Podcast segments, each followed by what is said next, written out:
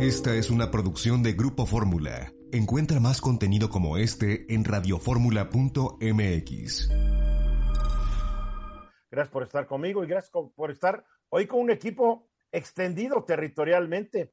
Allá en Hermosillo, Sonora, está Marco Paz Pellat. Muy buenas tardes, qué gusto saludarlos. En Ciudad Juárez está Daniel Valles.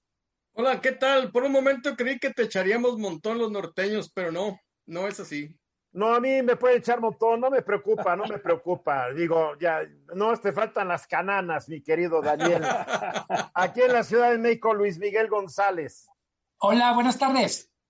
¿Cómo están todos? ¿Bien?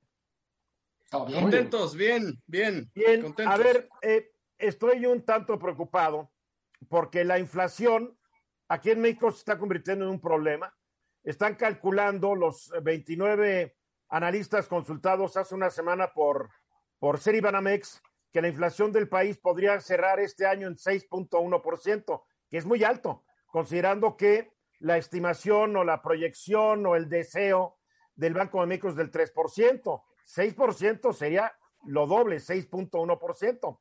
También me preocupa que en Estados Unidos también hoy están empezando a bajar la previsión de crecimiento de la economía de ese país, calculada antes en un crecimiento del 6%, ahora están hoy por lo menos Goldman Sachs está diciendo que tal vez crezca al 5.7%, o sea, alta inflación, eh, menos crecimiento de nuestro principal socio comercial. Entonces son indicios que hay que estar siempre checando, porque México, aunque unos quisieran que pensáramos así, México no es una isla. México depende muchísimo de lo que ocurre alrededor del mundo y no tanto lo que ocurre en la Unión, en, Rusia, ni en Cuba, ni en Venezuela, ni en Nicaragua, lo que ocurre en Estados mm. Unidos. Nuestro principal socio comercial que nos compra poco más del 81% de nuestras exportaciones. Entonces, yo, yo digo, hay que, hay que estar muy abusados porque la inflación la estamos importando. La inflación es producto de varias cosas que han ocurrido debido a la pandemia. Por el cierre de países, cierre de ciudades, se han detenido los procesos productivos de, de muchas industrias, han cerrado fábricas completas, se han detenido las cadenas de producción, pero también los medios de transporte están en una crisis terrible. Están subiendo los precios de los combustibles, el precio del diésel con, con el que andan los ferrocarriles y los, y los buques mercantes está, pero hasta arriba. Y todo está creando precios al alza. Entonces, aquí hay un dato, por ejemplo, que yo me encontré que es, que es único. En el puerto de Los Ángeles y de Long Beach, que son los principales, las principales eh, eh, puertos de ingreso de mercaderías de Asia, y una tercera parte de las importaciones de Estados Unidos entran por estos puertos en California. Al día de ayer había 46 barcos esperando entrar al puerto, cuando lo normal es que estuviera esperando un barco, entraba, descargaba, 46 barcos que nadie sabe cuándo van a quedar descargados, porque siguen llegando barcos. ¿Por qué están llegando tantos? Porque por la pandemia, al haber habido una cerrazón, Ahora estamos viendo un rebote de la demanda, mucha demanda y no se dan abasto los fabricantes fundamentalmente de China. Entonces, ¿qué ocurre? Por ejemplo, en el primer semestre de este año el tráfico en el puerto de Los Ángeles subió un 57% respecto al mismo promedio del año pasado. Ah, pero por la pandemia ya no hay choferes para llevarse los contenedores ya no hay trabajadores suficientes en los puertos porque mucha gente no ha regresado, mucha gente tiene miedo de enfermarse, mucha gente no quiere seguir trabajando por los sueldos que le estaban pagando. Hay una verdadera crisis de mano de obra, como dice el presidente, hay que, hay que mandar mexicanos para satisfacer esa crisis de mano de obra, ¿no? El otro, el otro, el caso de, de los precios de los combustibles. En el Wall Street Journal se escribió hace un par de días, el precio promedio en todo el mundo para enviar un contenedor de 40 pies de largo se ha más de cuadruplicado en el último año a 8.399 dólares. Antes costaba unos 2.000 dólares. Los precios para enviar desde China a los principales puertos de Europa y la costa oeste de Estados Unidos se acercan a los 12 mil dólares por contenedor y a veces, si hay urgencia, 20 mil dólares. Amazon está contratando buques cargueros para que se encarguen nada más de los productos que necesita Amazon. Y así, esto es una crisis. Y, y la pregunta es, si ustedes, ustedes saben más que yo de este asunto, ¿cuándo vamos a regresar, si es que vamos a regresar algún día, al mundo prepandémico al que nos habíamos acostumbrado hasta el año 2019? Daniel. Bueno, eh, datos muy, muy tremendos los que presentas. ¿Están de acuerdo a lo que estamos sufriendo aquí en Ciudad Juárez, Chihuahua? Eh, y si el presidente va a mandar gente a Estados Unidos, que los mande aquí primero, porque el transporte de carga aquí en Ciudad Juárez está haciendo eh, también agua. Necesitamos más de mil choferes en este momento para mover los contenedores que están detenidos, Eduardo. tras 18 años de, de meses de pandemia, eh, eh, tenemos retrasos muy fuertes y en el puente, solamente en uno de los puentes eh, internacionales donde cruzan los contenedores, hay un tráfico de 50, 60 millones de dólares diarios y están detenidos. ¿Cuánto está tardando? ¿Cuánto está tardando en cruzar un contenedor de Estados Unidos a México o de México a Estados Unidos comparado con hace 18 meses. Se, puede llevar días, Eduardo. No, no hay un, un, promedio eh, definido porque varía. Por ahí debe estar el estudio. todo está estudiado. Los transportistas tienen todo. El hecho es de que mientras más esperan, más cuesta. Exactamente. mientras más cuesta, más nos cobran nosotros productos que nos van a vender. Entre dos y tres días. Eh, decías muy bien, la inflación en buena medida es un tema en el que está hablando todo el mundo y en México tiene características peculiares. Una cosa que hemos aprendido es la inflación no pega igual a todas las clases sociales. Es mucho más dura con quienes menos tienen por una razón muy simple. Hay un fenómeno casi normal en donde quien tiene bienes materiales y muebles ve que eso se aprecian, pero quien vive al día ve cómo suben más los precios de los bienes básicos en buena medida, el tema de inflación tiene que ver con política económica, con política monetaria, pero también con política social. Hemos visto en las últimas semanas este intento de crear gas bienestar para amortiguar el efecto en las clases populares, pero necesitaríamos atender no solo el tema del gas, está el tema de la comida, las tortillas, algunas frutas, verduras, y al buen resumen que hiciste tú, Eduardo, yo sumaría las malas, las altas temperaturas, el desorden climático, está haciendo muy complicado las tareas de la agricultura y está encareciendo el precio de cereales, de frutas y de un montón de alimentos. Bueno, hace unos meses hubo escasez de varias especies de pescados porque se prohibió que salieran las flotas de pesqueras alrededor del mundo para que no se infectaran de COVID los pescadores y los marineros y bajó la producción de, de, muchas especies, entre ellas la del atún. O sea, hay que darnos cuenta que la pandemia está provocando un cambio terrible, no solamente en la manera en que vivimos, en que nos relacionamos, en la economía. Y creo que, que de repente yo escucho discursos y no se han dado cuenta. Hace rato escuchaba yo al presidente de Honduras hablando en las Naciones Unidas y él hablaba como si no hubiera pandemia. Ya se me antojaba irme a vivir a Honduras. Estos políticos son divertidísimos. A ver, Marco. Ya vivimos un momento complicado con el inicio de la pandemia. Costaron 10 millones de pobres y más de un millón de empresas que se perdieron y ajustes, eh, perdón, situaciones importantes. Viene otro momento que es la reactivación con un reajuste diferenciado. ¿Valdría la pena que el gobierno se preparara antes que nos pegara de frente eh, estos aspectos de la economía norteamericana y el reajuste internacional. Y lo que deseas tú, Luis Miguel, debería haber ayudas para comprar frijoles, para comprar tortillas, pero el problema es que no hay dinero porque todo el dinero se está yendo a los proyectos señeros de esta administración. Absolutamente. ¿Qué es?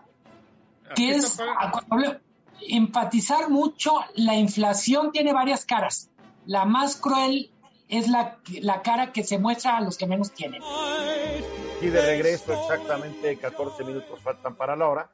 Bueno, al Reino Unido no le está yendo tan bien como creían que les iba a ir después de salirse de la Unión Europea. El Brexit ha sido muy complicado. Hay escasez de productos, porque es los productos que llegaban de Europa entraban como en su casa. No, ahora tienen que pasar por la aduana, tienen que pagar impuestos, porque ya no son parte de la Unión Europea. Y hay un problema más grave todavía, que el acuerdo dice que los productos que Inglaterra envíe a Irlanda del Norte tienen que pasar y ser verificados aduanalmente, aunque Irlanda del Norte pertenece al Reino Unido. ¿Por qué? Porque se trata de que no entren productos ingleses a Irlanda del Norte y después pasen a la República de Irlanda como si fueran de Irlanda del Norte y no paguen. O sea, esto se ha complicado. Entonces, los ingleses quieren cancelar el acuerdo de Irlanda del Norte, eh, los irlandeses no quieren porque tienen miedo de que se armen los balazos de nuevo entre los católicos y los protestantes de esa parte que Inglaterra se robó hace 500 años. Y el presidente Joe Biden, pues tampoco le emociona la idea porque él le gusta presumir que es de, origen irlandés y no quiere que se afecte eso. Entonces se está hablando de un acuerdo eh, Estados Unidos, Reino Unido, un acuerdo comercial. No hay que olvidar que cuando se estaba saliendo el Reino Unido de, de, de, de la Unión Europea, Donald Trump dijo, sálganse, no hay problema, porque hacemos un acuerdo de libre comercio Reino Unido, Estados Unidos y todo está resuelto. El problema es que ya no está el señor Trump ahí, ya hay otras alternativas, ¿verdad, Luis Miguel? Eh, sí, ayer por la tarde noche llegó una noticia que teníamos que verificar dos o tres veces en la redacción y era Gran Bretaña estaría queriendo empezar negociaciones para sumarse al bloque del TEMEC. Eh, y literalmente decía, bueno, esto suena como noticia de broma. Eh, ayer tuvieron una cena Boris Johnson con Joe Biden y en teoría fue uno de los temas que trataron. La solicitud, primero informal, el sondeo, dicen los diplomáticos, de qué, qué tan dispuesto estaría Estados Unidos de aceptar que Gran Bretaña se integre al bloque comercial como el cuarto socio. Eh, realmente es una noticia que va a tardar algún tiempo en madurar. Los observadores dicen, si ocurriera, no ocurrirá antes de 2024, o sea, tres años más o menos. Pero tendría consecuencias muy importantes. Yo diría la primera dejaríamos de pensar el TEMEC o el USMCA como una, una especie de consecuencia de la geografía física y diríamos, tiene más que ver con un bloque a la medida de Estados Unidos de los grandes aliados históricos. Eh, Gran Bretaña, bocabajeado como está, sigue siendo la quinta economía más grande del mundo. Quinta. Si se sumara al bloque de América del Norte, aportaría o haría crecer este bloque alrededor de 11%. Pasaríamos literalmente a quedar muy lejos del segundo gran bloque comercial, que es la Unión Europea, y por supuesto lejos de China. ¿Qué implicaciones tiene para México? Yo diría las dos que para mí se me ocurren probablemente complicaría las negociaciones al interior de la región América del Norte. Si recordamos cómo se han ido dando los acuerdos, se necesita unanimidad. Hay veces un tema pequeño, tarda semanas o meses, porque Canadá tiene una posición, Estados Unidos otra, y México puede tener otra. Poner un cuarto elemento pues haría más complicado el gobierno de América del Norte, el gobierno económico. Yo diría, hablando, tú mencionabas un poco en broma esto de para qué mirar tanto a Venezuela y a Cuba, pues yo diría, si tres de los cuatro socios hablan inglés, la pregunta es, ¿y a qué horas empezamos a hablar nosotros inglés? Marcelo, Abrarda, Marcelo Abrarda habla inglés, no hay problema. Nomás nos faltan 129 millones no, lo que quiero decir es, si estuviéramos como probablemente estaremos hablando en tres años de Gran Bretaña como parte de la sociedad, de la sociedad norteamericana, yo diría, aguas también con temas culturales. Gran Bretaña tiene una tradición de gobierno más pequeño, más liberal, si se puede decir, que chocaría con algunas cosas que estamos haciendo en México. Es, ¿verdad? Es un tema para mí fascinante porque si nos cuesta trabajo adaptarnos al TEMEC, imagínense lo que significaría movernos en un entorno donde hay un cuarto socio y donde no tenemos la opción de decir no, porque 60% de nuestra economía depende del comercio con esta región. Fíjate que yo, eh, yo, yo, yo escuché esta nota anoche y también dije, mm. qué curioso, ¿no? Pero a ver, y dije, a ver, ¿qué tan importante es el Reino Unido para la economía de México desde el punto de vista de importaciones y exportaciones? en el año 2020, el Reino Unido, que es parte de un tratado de Europa con México, las, nos compró a los mexicanos, las exportaciones mexicanas hacia el Reino Unido fueron por 2.619 millones de dólares, que representan el punto 6% de las exportaciones mexicanas. El punto 6, no el 6, el punto 6. Y tenemos un déficit comercial porque el año 20 les compramos más de lo que les vendimos y con Inglaterra salimos perdiendo eh, un millón ciento noventa y tres mil millones de dólares. ¿No? Mil, mil ciento noventa y tres millones de dólares. O sea, realmente nuestra relación comercial con Inglaterra es de pigmeos, es de pigmeos. Ellos con nosotros, nosotros con ellos. Siempre ha sido una buena fuente de inversión extranjera para el país. Pero yo no veo, por, por más que dije, bueno, ¿y en quién nos va a beneficiar? A Inglaterra la beneficiaría, porque podría poner muchas de sus plantas junto a Estado, aquí en México para venderle a Estados Unidos. Digo, nos volveríamos un país todavía más maquilador, temo yo mucho con este Temec UK. Totalmente. Creo que, a ver, creo que hay dos cosas, si tienes razón, solo relativizando las cifras. Es bien poquito como porcentaje, pero en cualquier caso son cientos, bueno, poquitos miles de millones de dólares. Lo que quiere decir es, estamos hablando de una relación que puede significar de manera muy simple la vida de un pueblo minero. Gran Bretaña es un gran inversionista en minería, es inversionista interesante en petróleo y sobre todo, para mí la gran, el gran mensaje o el foco que se prende es no demos por hecho que el paisaje de América del Norte es algo estático. En cualquier momento nos llega un invitado, alguien podrá decir, el invitado que llega con un gran regalo, u otro podrá decir, nos llega un gorrón.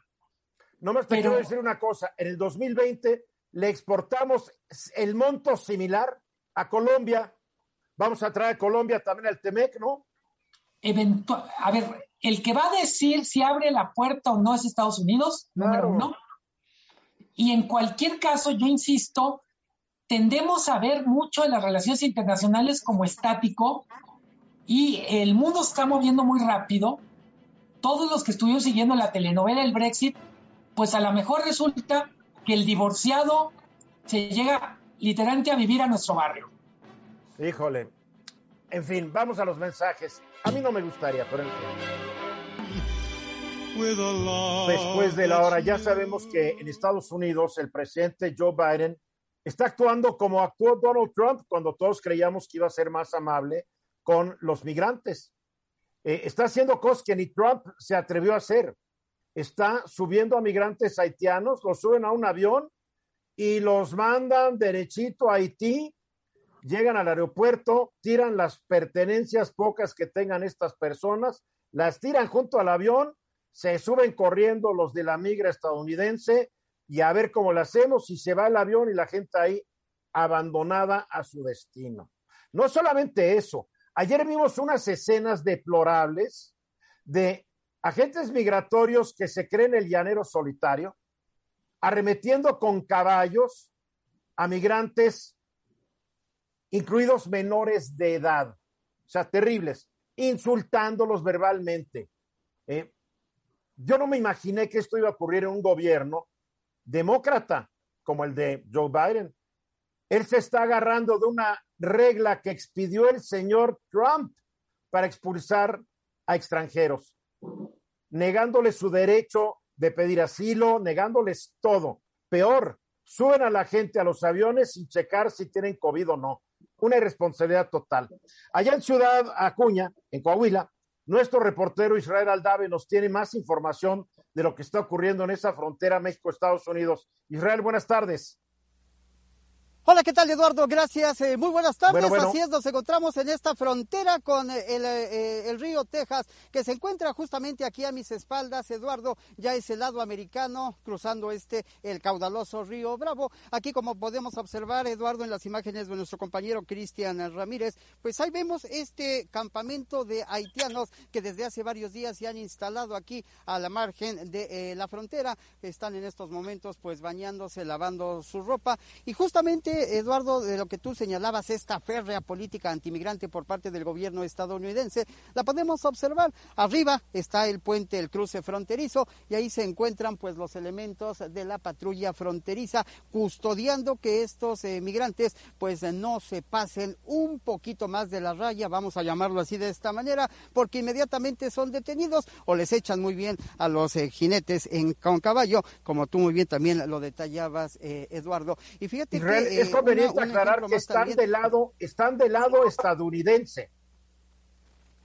Así es, así es, Eduardo. Estas imágenes que vemos son del lado estadounidense, donde nosotros nos encontramos es el lado mexicano, aquí Ciudad Acuña, Coahuila, en donde justamente, pues a unos cuantos metros de aquí también está instalado otro campamento de migrantes, ellos del lado mexicano. Y te comentaba, Eduardo, que un ejemplo, pues de esta eh, situación que priva entre el gobierno del presidente Joe Biden y de esta, pues política antimigrante, en este caso anti-haitianos, pues eh, basta la, eh, basta eh, observar, Eduardo, que se ha cortado esta larga cuerda que ellos han tendido de lado a lado para cruzarse del lado mexicano a comprar sus víveres, los, eh, las cosas que ellos necesitan para poder subsistir en este punto del, del territorio estadounidense. Ya le han cortado los elementos de la Guardia Fronteriza, por lo cual pues estas personas ya no van a poder cruzar como lo hacían por la tarde, porque aquí en Ciudad Acuña, por ende, los víveres, el agua, la comida, los alimentos son más baratos que allá del lado estadounidense.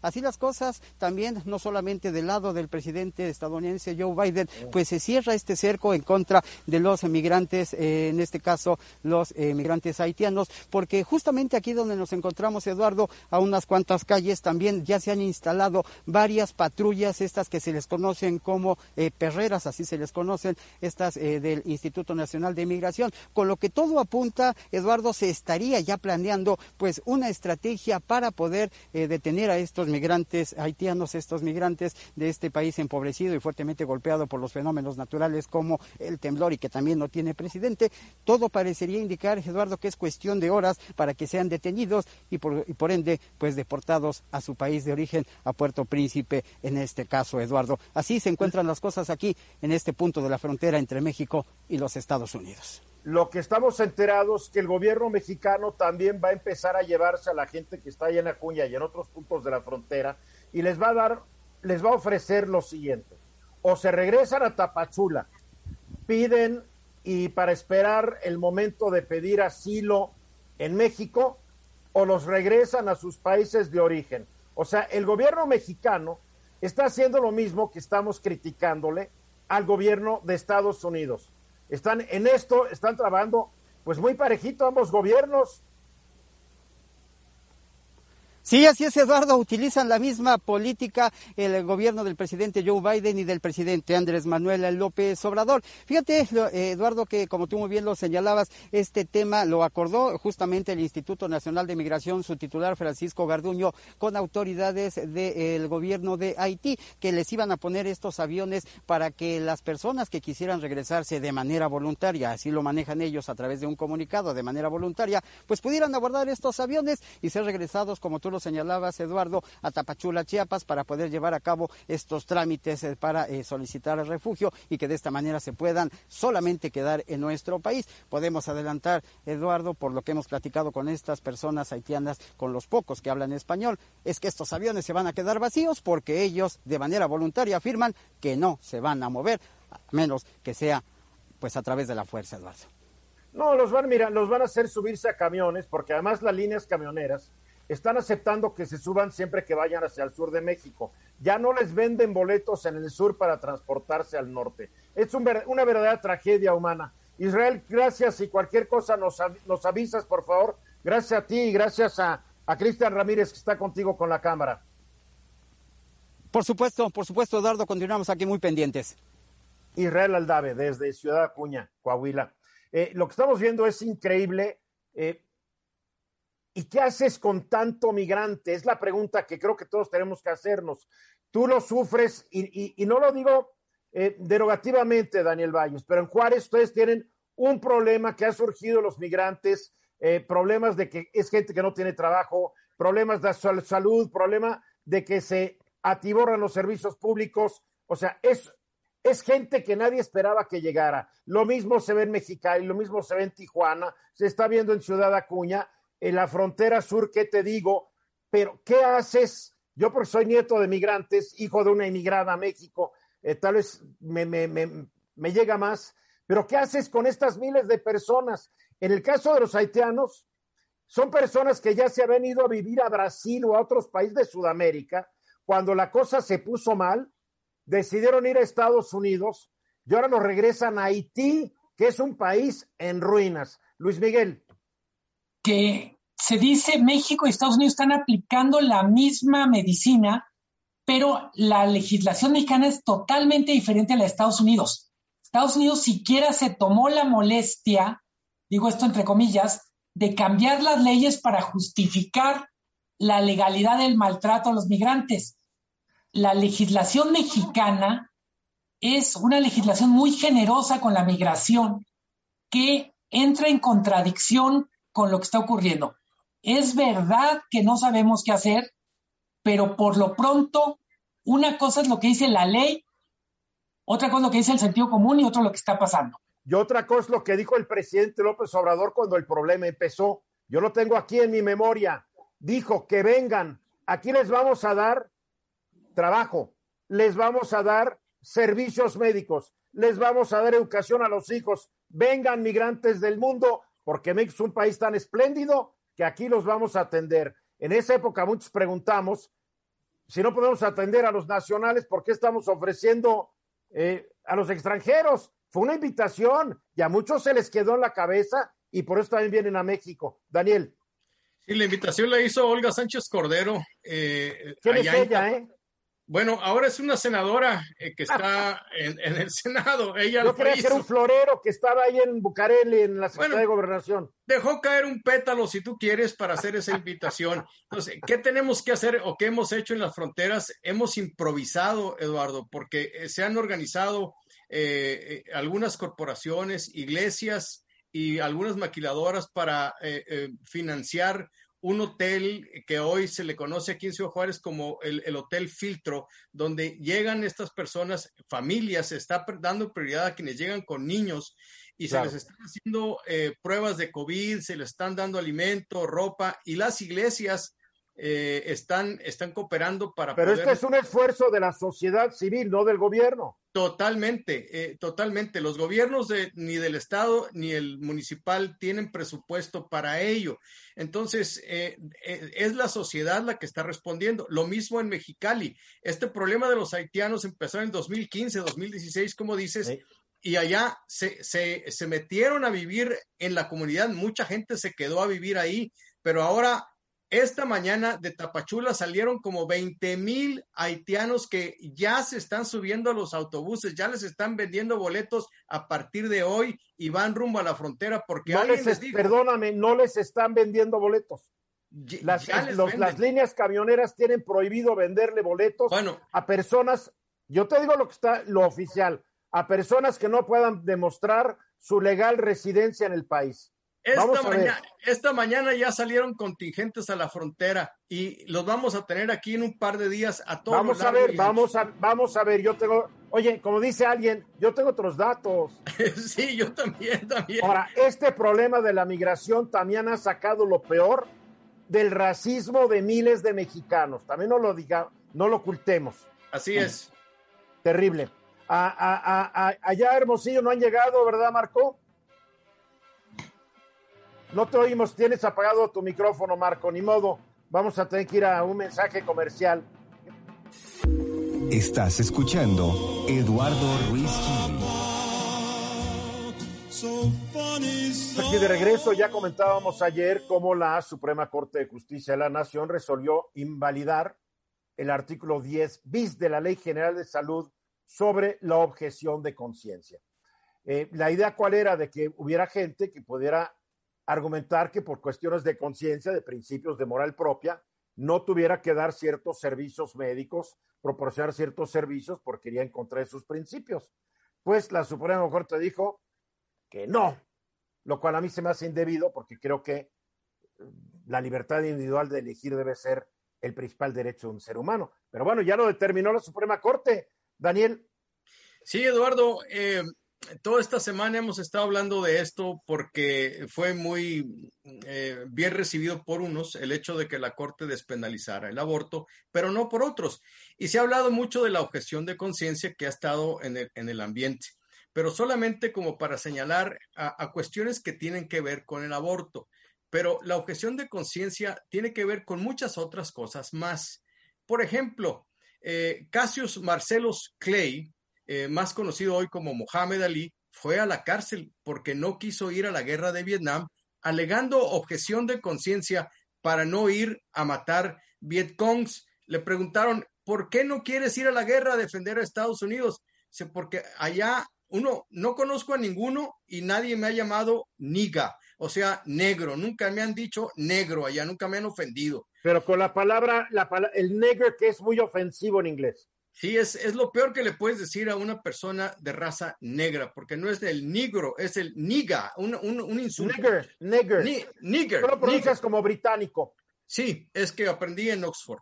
Eh, eh, ¿Quién fue el primer objetor de conciencia de que se tiene a conciencia? Hay un registro, Eduardo, fíjate que eh, Peter Brook en su libro Pacifismo en Europa hasta 1914 cita a Maximilianus, un hijo de un veterano del ejército romano que se negó a ir a las, a las legiones, a la guerra por cuestiones religiosas lo mataron, lo asesinaron por cobarde y luego lo canonizaron eh, la Iglesia Católica como San Maximiliano. Entonces, este es un antecedente. Y lo que sigue, tal vez no les guste, pero hay gente que por motivos de conciencia no se pone la vacuna contra el COVID porque alegan razones de conciencia.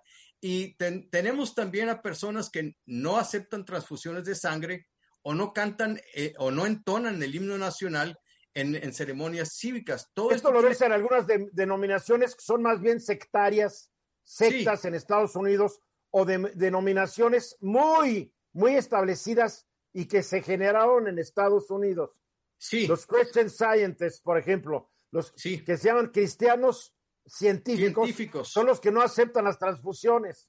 Y los testigos de Jehová, básicamente el testigo de Jehová, eh, no acepta esto, ni, ni, canta, ni le rinden honores a los, a los símbolos patrios.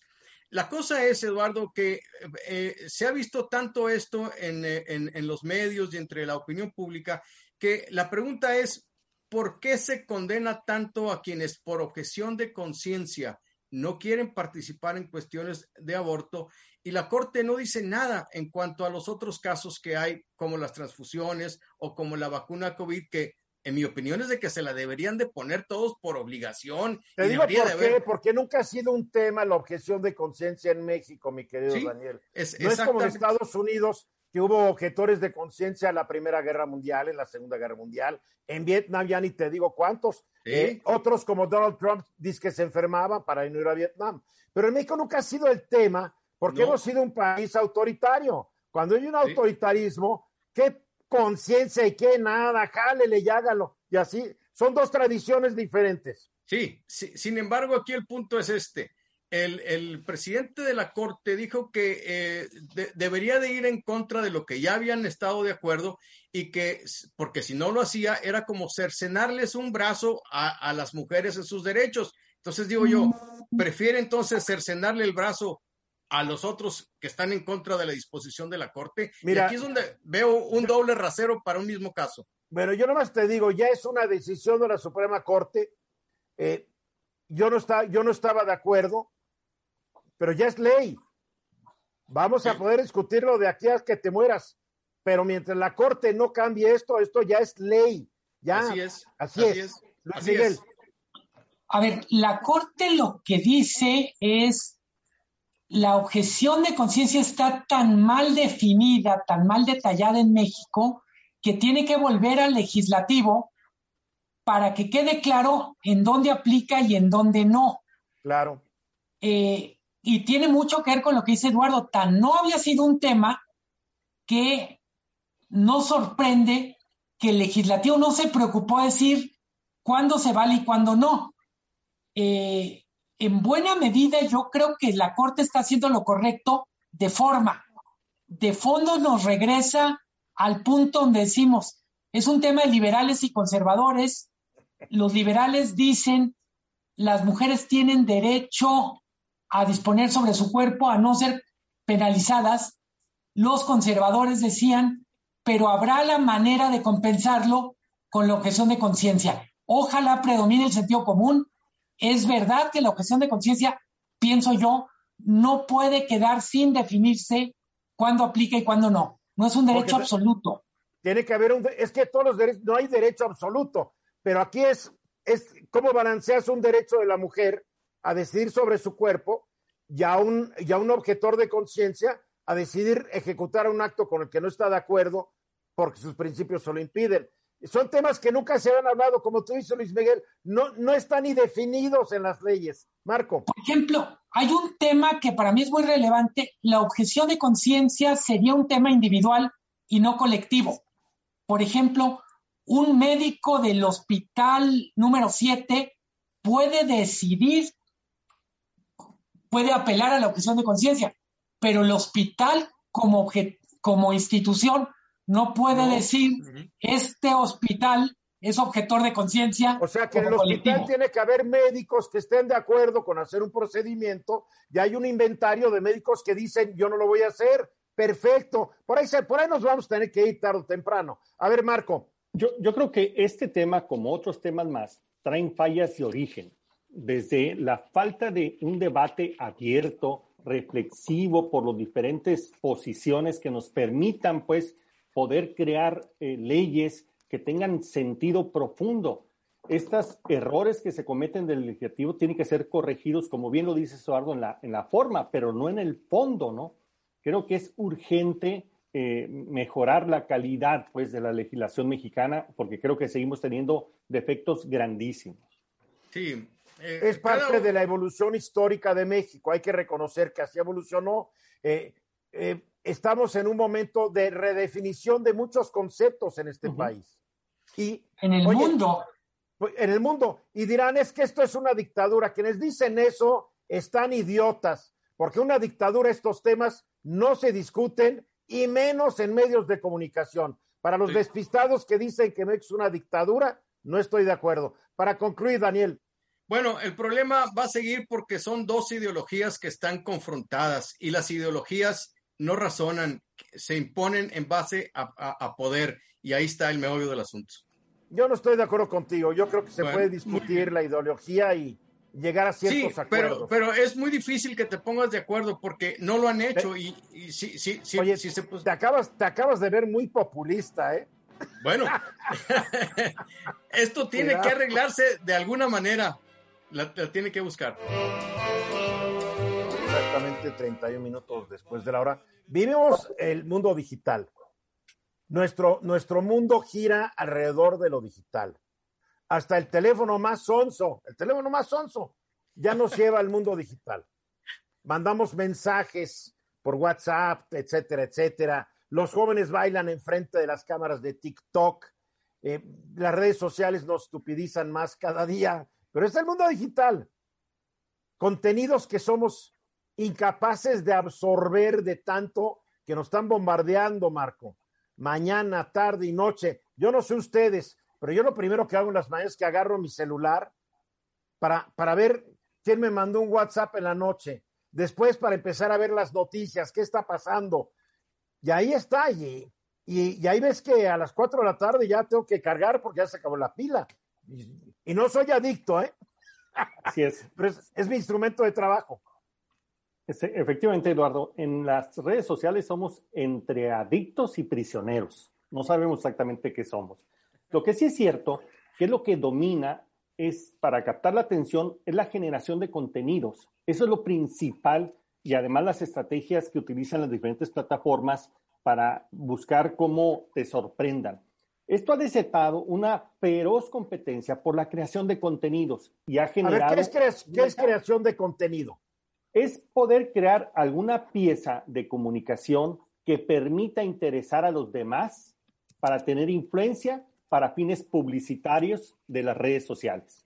Puede ser un video, puede ser eh, un, texto, puede ser una, una fotografía, lo que tú quieras que puedas vender, que se pueda monetizar en las redes sociales. Y esto ha creado toda una economía de contenidos, un gran mercado. Para que tengan una idea, hay actualmente 50 millones de creadores de contenidos en el mundo, de los cuales 2 millones se dedican de tiempo completo y profesionalmente. Estamos hablando de crear contenidos para YouTube, Facebook, Twitter, Instagram, TikTok, Snapchat. Pero no somos más, no, no somos más. No es cualquier persona que transmite un mensaje a través de Twitter o de Facebook, un creador de contenido, porque en tal caso somos miles de millones. Claro. La contabilidad se hace de estos 50 de quienes han recibido una, un pago por ello. Ah, bien. 50 millones. Y para que vean lo que está en juego, por ejemplo, eh, eh, Facebook acaba de anunciar que para incentivar esta creación de contenidos le va a meter 1.200 millones de dólares. TikTok dice que ha pagado en los últimos tres años 100 mil millones de dólares a los, a los, creadores. YouTube dice que en los últimos tres años ha pagado solo a ellos 30 mil millones. ¿De qué tamaño es esta economía del contenido? Dicen que en este año del 2021 hasta mayo tenía un valor este mercado de 104.200 millones de dólares. Wow. ¿No? Donde se garantizaban para el 43% de los que participan una, una especie de ingreso anual de 50 mil millones de dólares. Y están creciendo a su alrededor todo un ecosistema de startups donde se están invirtiendo en este momento más de mil millones de dólares. Estamos hablando de una cosa impresionante que genera ingresos por publicidad, contenido patrocinado, suscripciones, posicionamiento de productos y servicios, eventos, venta de libros, cursos, conferencias. Para que tengan una idea, recientemente se hizo una encuesta en Estados Unidos y los niños prefieren ser youtubers en un 29% que astronautas, que es un 11%. Ahora, pero hay una cosa, ya hay que verlo. La mayoría vamos a fracasar en este negocio. Yo aquí tengo enfrente de mí las 10 personas que más son seguidas en, en Twitter, por ejemplo. Número uno, Barack Obama, con 130 millones de seguidores. Después, Justin Bieber. En tercer lugar, Katy Perry. En cuarto, Rihanna. En quinto, Cristiano Ronaldo. En sexto, Taylor Swift. En séptimo, Ariana Grande. Octavo, Lady Gaga. Noveno, Ellen DeGeneres. Y once, Narendra Modi, el primer ministro de la India para llegar a ganar mucha lana en estas cosas, ya tienes que ser una personalidad, presidente, ídolo del deporte, ídolo del espectáculo. En Instagram, Cristiano Ronaldo número uno, The Rock número dos, Ariana Grande, Kylie Jenner, Selena Gómez, Kim Kardashian. Digo, Beyoncé, pues, ¿quién va a competir contra estos? Claro. Para eso tienes que tener una base suficientemente grande como los que mencionaste de, seguidores para que tenga sentido esta influencia y se pueda monetizar.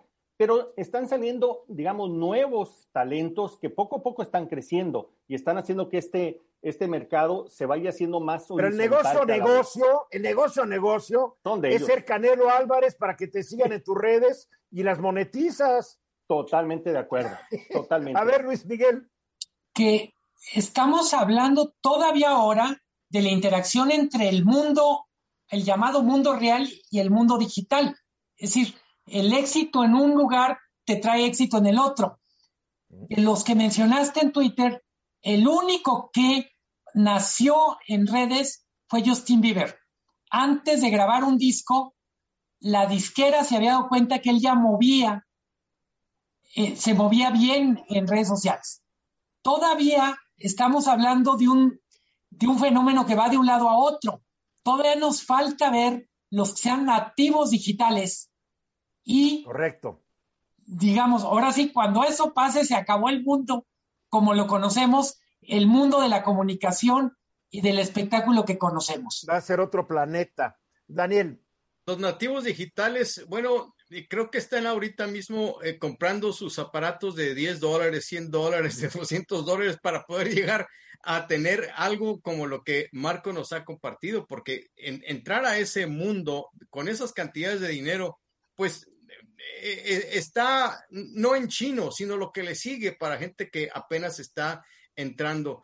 Pero, y todo el mundo está abriendo sus, sus eh, computadoras y sus celulares para transmitir y generar contenidos.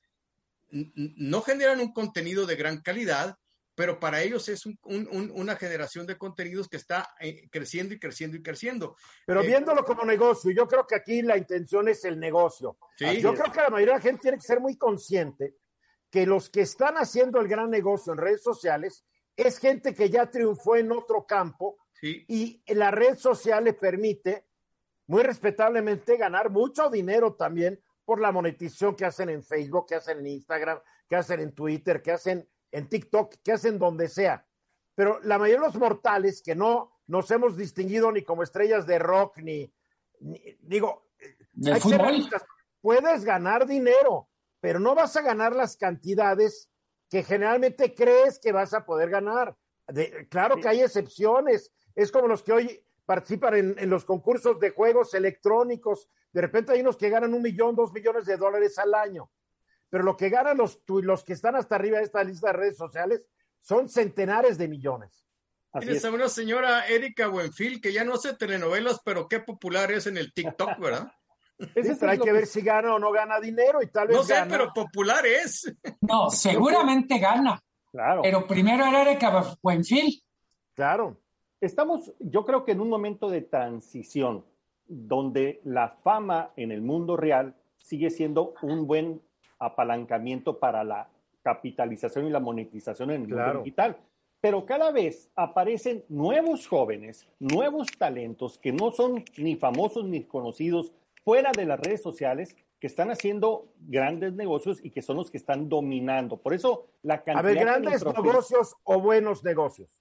Yo creo que ambas cosas, Eduardo. Hay eh, gente que está recomendando temas de moda, gente que está recomendando temas eh, de gastronomía, por ejemplo, o de arte, que les va muy bien y que están siendo un, están rompiendo las redes sociales. Yo creo que estamos transitando a un nuevo modelo de comunicación donde desafortunadamente no todas van a ser buenas, eh, buenas noticias porque se va a banalizar mucho de lo que hoy comunicamos. Yo creo que estamos en un momento de transición, como dices, Así y dicen ustedes, hay una nueva generación, pero mientras haya esta gente que triunfa en el mundo del espectáculo, del deporte, de la política, se van a quedar siempre hasta arriba en la lista, porque Sí, la sí, gente sí. le gusta seguir a estas personas que han tenido un éxito superlativo. Así Sí, es. y aquí hay, hay un problema también fuerte. Ayer lo tocabas con la doctora Joe, eh, que hay gente que se genera contenidos que no tiene fundamento ni científico ni cultural y está diciendo unas barra- barrabasadas que los están siguiendo y esto está Bueno, aquí está ocasionando. esta rapera de Trinidad que habló sobre los problemas de un amigo de su hermana Exacto. y, Entonces, y armó todo un alboroto y asustó a la gente de vacunarse contra el COVID. ¿Por qué? sí, Digo, o la gente que dice, no me he vacunado porque lo estoy investigando, que eres virólogo, eres médico, eres infectólogo, por amor de Dios. A ver, nos tenemos que ir rápidamente, Luis Miguel. Que hablamos ahorita solo de la relación entre redes sociales y negocios. Está redes sociales y política. Este juego también bastante cochino con frecuencia. Hombre, los bots y... Hombre, y los medios que parece que son serios, que hacen ahí en, en, un, en un cuarto ahí que nadie conoce y están inventando periódicos y como la gente los ve muy bien hechos, cree que son Claro. serios. Para Claro. concluir, Marco. No seamos ingenuos. Este es un negocio donde las grandes plataformas están ganando mucho dinero utilizándonos a todos. No les importa nada más que ganar dinero. Están en su, están en su chamba, ¿no? ¿sí? Pero están deformando muchas cosas y la gente está cayendo. Ah, claro. Redondita. Mensajes. Días, miércoles a esta hora. Alejandra Ruiz Sánchez. ¿Cómo estás, Alejandra? Muy bien, gracias a ustedes, ¿cómo están? Bien, a ver, hoy nos tienes una sorpresa. Sí, mira, es una sorpresa porque es algo que, que tenemos en el futuro, que sí se puede hacer y que realmente es a donde deberíamos de ir. Y mira, estamos ciertos ahorita que la pandemia nos ha traído grandes consecuencias en el sector de educación. La dura realidad es que más allá de los conocimientos y las habilidades que, que no se puedan quedar, que no podemos recuperar, porque es una realidad, que no se puedan recuperar o que se queden atrás por mucho tiempo, el mayor de los impactos, te voy a decir para mí cuál fue, y es evidenciar el estancamiento en el que se encuentra desde hace muchos siglos la educación. Y eso es lo que, eso es lo que te pone a pensar en dónde estábamos, qué estábamos pensando cuando en todos lados hemos avanzado tanto y ahorita, fíjate que aquí justo en el programa hemos platicado mucho que solamente escuelas privadas tienen la posibilidad de ir avanzando, pero si se fijan, lo podríamos tener algunas, todos. algunas escuelas privadas. Algunas. Porque escuelas también privadas. hay un bolón de escuelas patito privadas. Sí, pero aquí lo que yo quiero invitar, porque creo que es una gran oportunidad, habernos dado cuenta de cómo está la educación, es eh, ver que sí se puede. Y entonces les voy a mostrar un, un pequeño video que voy narrando para todos tus este, radioescuchas. Es un video en donde es- vamos a ver una analogía entre la parte de la ciencia junto con la tecnología y lo que ha sucedido en la educación, en donde no hemos usado la tecnología a nuestro favor. Y estamos hablando de la evolución ya desde, y te lo pongo desde 1900, ¿no? Y ves, Órale, es- me gusta. me gusta. ves esta parte de las, de la, de los, de los quirófanos, en donde dices, wow, ¿no? O sea, cómo han ido avanzando. Y los quirófanos, y estoy hablando ya desde que te pueden operar a partir de un robot estando en otro lugar del mundo y tú en la Ciudad de México, y estamos hablando de el Hospital de Cardiología del siglo XXI, de nutrición. Son, son hospitales del sector em, privado, ¿no? Y también de los, y de estos que son de lo, del sector público, que van a la vanguardia. Entonces yo me pregunto qué ha pasado con los modelos educativos. Si tú comparas, como estamos viendo en la, en la pantalla, escuelas, un, un salón de 1900, de 1950, de 1980, del año 2000, no evolucionaron. Sigue siendo No, el no, mismo salón. Perdóname, sí evolucionaron. Pasaron del pizarrón verde al pizarrón blanco. Bueno. Y del GIS, y del GIS al marcador que se puede borrar. Bueno, este también es tecnología, pero no es la que queremos, ¿verdad? Sí. Queremos tecnología de punta. Y mira, Eduardo, tú bien lo has dicho, lo hemos dicho aquí muchas, muchas veces. ¿Cómo podríamos utilizar la tecnología a favor de la educación? Y hay muchas maneras de hacerlo. La, la tecnología ya llegó para quedarse. La tecnología hoy tiene que ser una herramienta que nos ayude en la educación para modificar las aulas y que el profesor se convierta en un gestor de todo el conocimiento para los Claro. alumnos. Los alumnos hoy te van a pedir más cosas. Estamos ya viviendo un mundo totalmente diferente. Si la, si la medicina en México pudo evolucionar, la educación, ¿por qué no ha podido evolucionar? Creo que esto es lo que nos debe de dejar pensando en que sí se podría evolucionar al mismo ritmo que está evolucionando en otras partes del mundo. No en- y en muchos colegios de México también ha evolucionado. Aquí lo que yo de pronto les vengo a presentar es sí se puede, sí lo podemos hacer y tampoco es de tantos recursos que tenga que, que invertir una, una escuela. Y en el sector privado lo podrán hacer este, mucho más fácil, pero en el sector, en el sector público también, ¿no? Sí, pero mira, digo, el, el anterior secretario de Educación en su vida había estado en el sector educativo. La, anterior- la actual secretaria de Educación se hizo famoso porque le cobraba el diezmo a los trabajadores de Texcoco cuando fue presidenta municipal. No, y hacemos un recuento de quienes han estado a cargo. Ya, ya, ya, ya, ya. Y Luis Miguel. Alejandra, ¿cuál sería el cambio más rápido, más eficaz que se podría hacer? Capacitar a los maestros creo que sería lo más importante que deberíamos de hacer, capacitarlos en cuanto a modelos. Tenemos modelos excelentes educativos, la verdad, sería capacitarlos a todos. Eh, y no solamente es dar una tablet a cada niño, le tienes que poner un contenido a la tablet para darle una, una intención a esa tableta. Si no, los niños, pues lo que pasó en algún momento, ¿no? Los vendieron más adelante porque era nada, era una tableta que podía yo vender este, o, o usarla para jugar. Sería una tableta como si fueran todos sus cuadernos. Dentro de ella podríamos poner todos los programas, los recursos, videos, tantas cosas que se podrían hacer. Y entonces sí, el maestro hasta va a gozar más dar sus clases. Tendría más tiempo para crear. Capacitar al maestro, pero también pagarle más. Porque un maestro bien capacitado merece ser clase media, media, media alta en este país. Como en Taiwán, en Taiwán los maestros ganan una muy buena lana. Por eso tiene un sistema educativo que dejó a México en, la edad de piedra, porque cuando tienes maestros que les pagas mal, porque ya este rollo de que es por vocación, los maestros son apóstoles de la educación, también les gusta vivir bien y también son ambiciosos, aunque la ambición para algunos sea un defecto humano. Y lo que pasa es que te pagan o les pagan como si fuera medio tiempo, ¿no? O sea, ahí van de 8 a 2, este, ¿de qué se quejan? Tienen toda la tarde, tienen fin de semana, y no es verdad. No es cierto. Un maestro trabaja hasta las altas horas de la noche porque tienes que programar, tienes que calificar, tienes que hacer muchísimas cosas. ¿Cuántos niños tienes? Imagínate el papeleo este, que tienes que hacer, ¿no? Hombre. Ah, Daniel. Salones de 40, 50 niños y turnos eh, de, de 5 horas en la mañana y 5 horas en la tarde porque no les pagan bien y necesitan dos trabajos esto es parte del problema que hemos visto en la educación. Se invierte en México el 6% del PIB en educación. Se requieren tres puntos más para que la educación pueda ser eh, de calidad.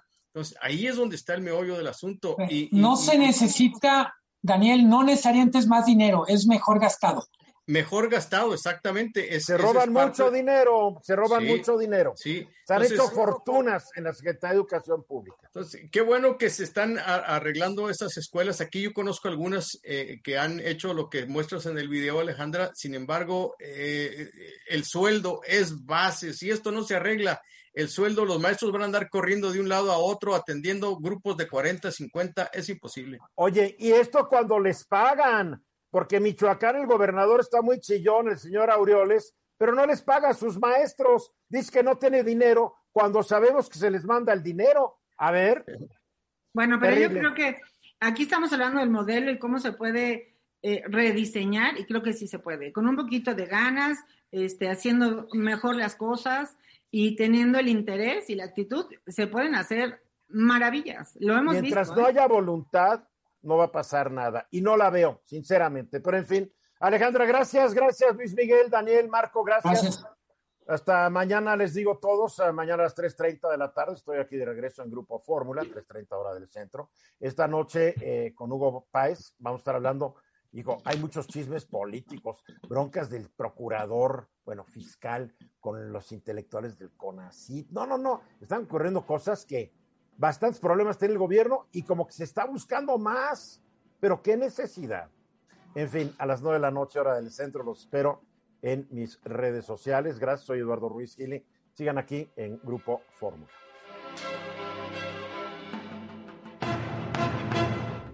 Esta es una producción de Grupo Fórmula. Encuentra más contenido como este en radioformula.mx.